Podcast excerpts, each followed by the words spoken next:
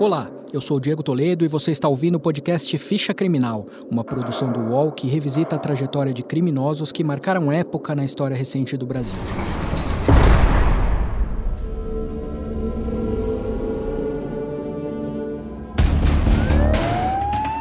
Foi condenado a mais de 100 anos de prisão na madrugada de hoje. Foi condenado a Vai te 20 deixar- anos e um mês de prisão e matou A Corregedoria da Polícia Militar de São Paulo e a 2015 Polícia Civil abriram inquéritos para apurar a o morte de feminicídio quatro de um homem que matou a namorada a golpes de canivete.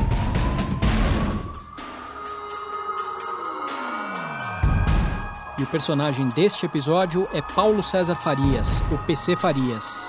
Ele fez história por ser o operador do esquema de corrupção que derrubou o presidente Fernando Collor de Mello em 1992. E ele é um homem também lembrado pela maneira como morreu, em um crime que até hoje não foi esclarecido. A ficha criminal de PC Farias incluía uma condenação a quatro anos de prisão por sonegação fiscal e outra de mais sete por falsidade ideológica. Depois de menos de dois anos na prisão, PC obteve o benefício de cumprir a pena no regime aberto. A história brasileira é repleta de casos de corrupção, mas depois da redemocratização em 1985, o esquema PC foi o primeiro escândalo a escancarar as relações escusas entre empresas e políticos. O empresário alagoano Paulo César Farias tinha sido tesoureiro da campanha que levou Fernando Collor à presidência da República. A partir de denúncias do irmão do presidente, Pedro Collor, uma CPI no Congresso apontou que PC Farias cobrava propinas de empresas interessadas em favores do governo e depositava o dinheiro em contas fantasmas. O Jornal Nacional da TV Globo noticiou assim a conclusão dos trabalhos da CPI em 1992.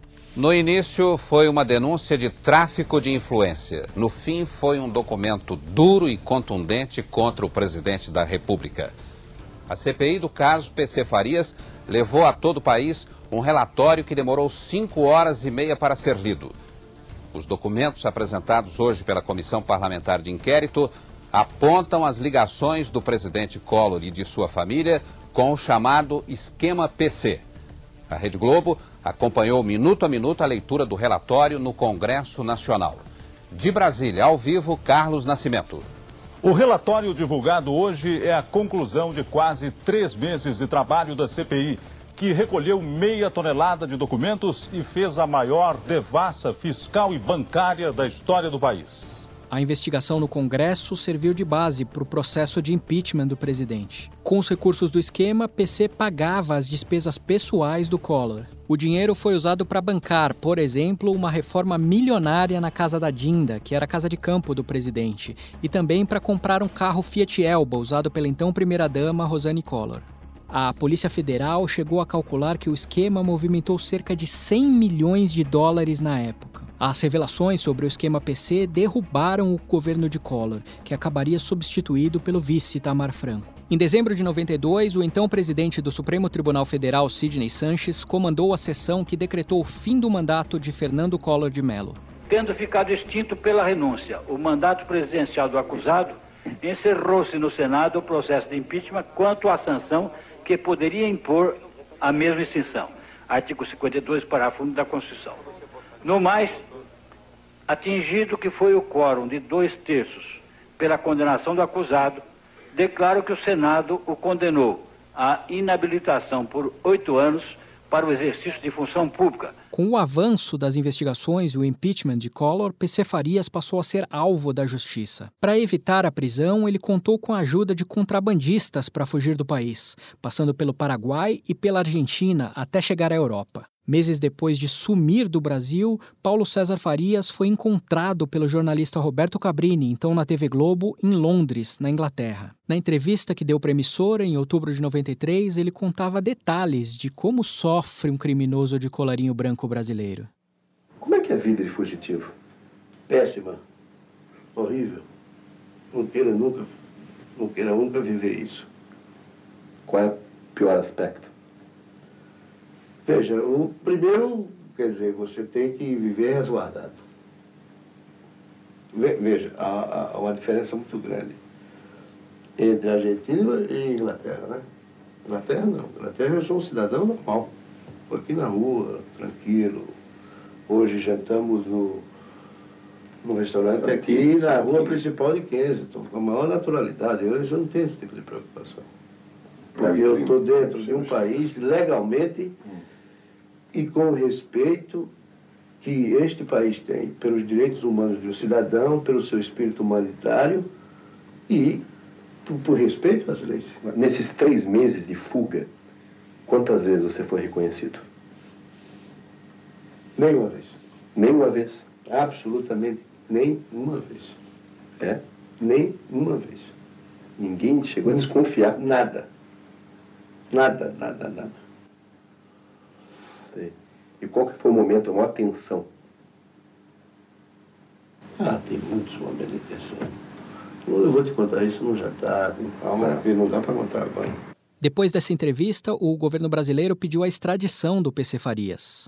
Em novembro de 93, ele acabaria preso em Bangkok, na Tailândia, depois de ser denunciado por turistas brasileiros que reconheceram o homem-chave do esquema PC. Deportado para o Brasil, Paulo César Farias começou a cumprir pena por sonegação de impostos e falsidade ideológica no final de 1993. No ano seguinte, com o PC ainda preso, a mulher dele, Elma Farias, morreu de infarto, aos 44 anos de idade. Meses antes de morrer, Elma defendia em uma entrevista para a TV Globo que o marido deveria denunciar os mentores dos crimes pelos quais ele era acusado. Eu falaria tudo que sabia, porque não é justo Paulo pagar uma culpa sozinho. Os grandes do Brasil não têm interesse na vida de Paulo César.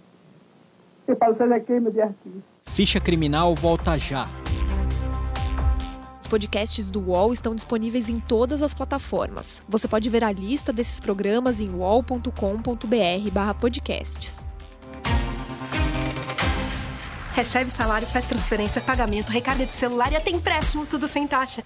PagBank, a sua conta grátis do PagSeguro. Baixe já o app e abra sua conta em 3 minutos. Em 95, PC Farias conseguiu na justiça o benefício da passagem para o regime de prisão aberta. Pouco depois, obteve a liberdade condicional. Nesse período, uma das raras entrevistas que PC Farias deu foi novamente para o jornalista Roberto Cabrini, que agora estava no SBT. No programa que foi ao ar em agosto de 95, o PC evitava falar de maneira direta sobre os crimes que cometeu, mas diante da insistência de Cabrini, pela primeira vez, ele admitia que o ex-presidente Collor sabia das operações. Ou seja, resumindo, o presidente Collor de Mello sempre soube das suas atitudes.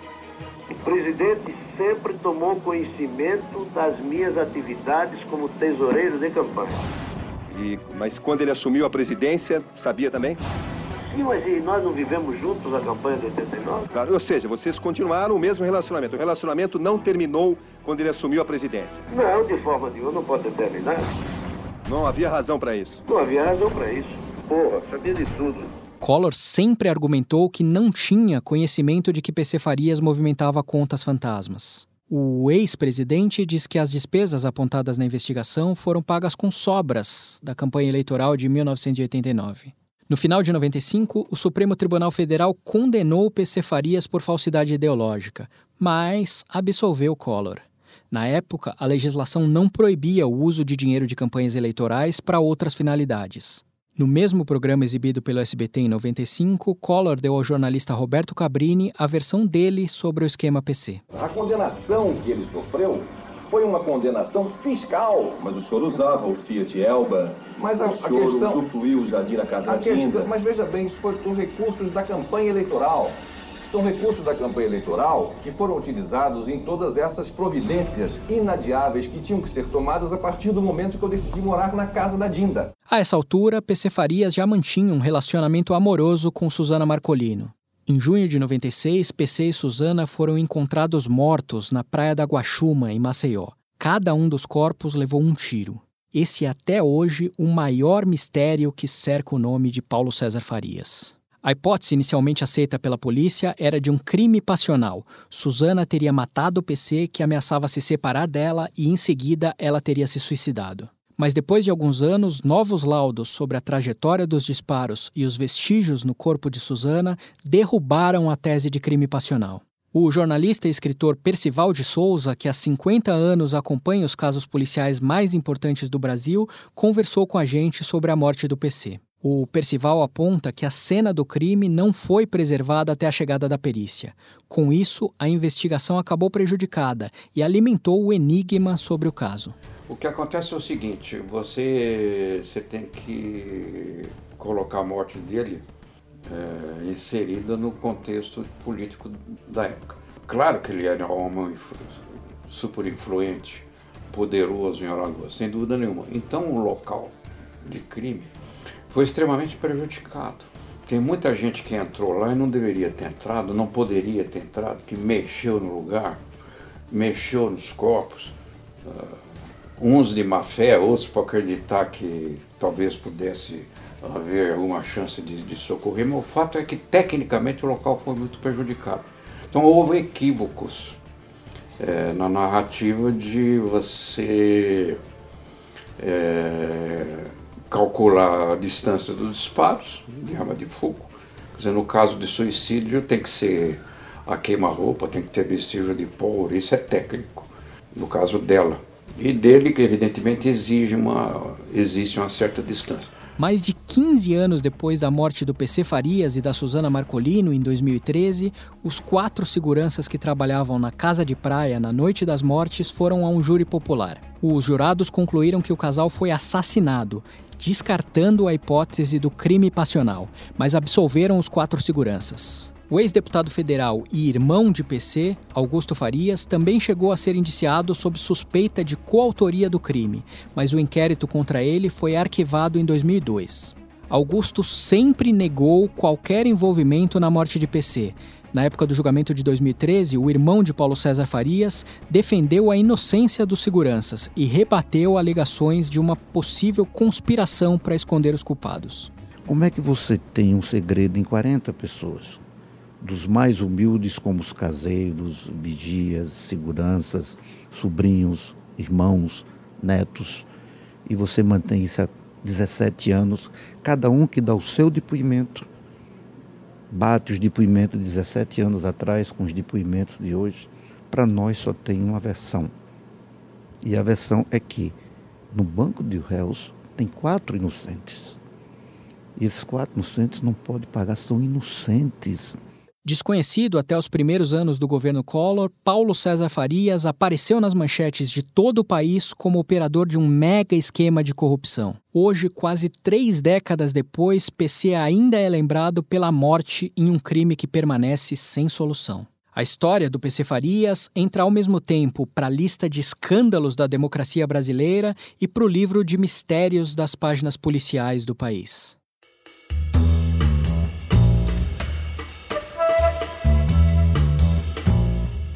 Este episódio de Ficha Criminal termina aqui. Os podcasts do UOL estão disponíveis em todas as plataformas. Você pode ver a lista desses programas em uol.com.br/podcasts. Ficha Criminal tem reportagem e locução de Diego Toledo, edição de áudio de Amer Menegassi e coordenação de Juliana Carpanês. Até a próxima.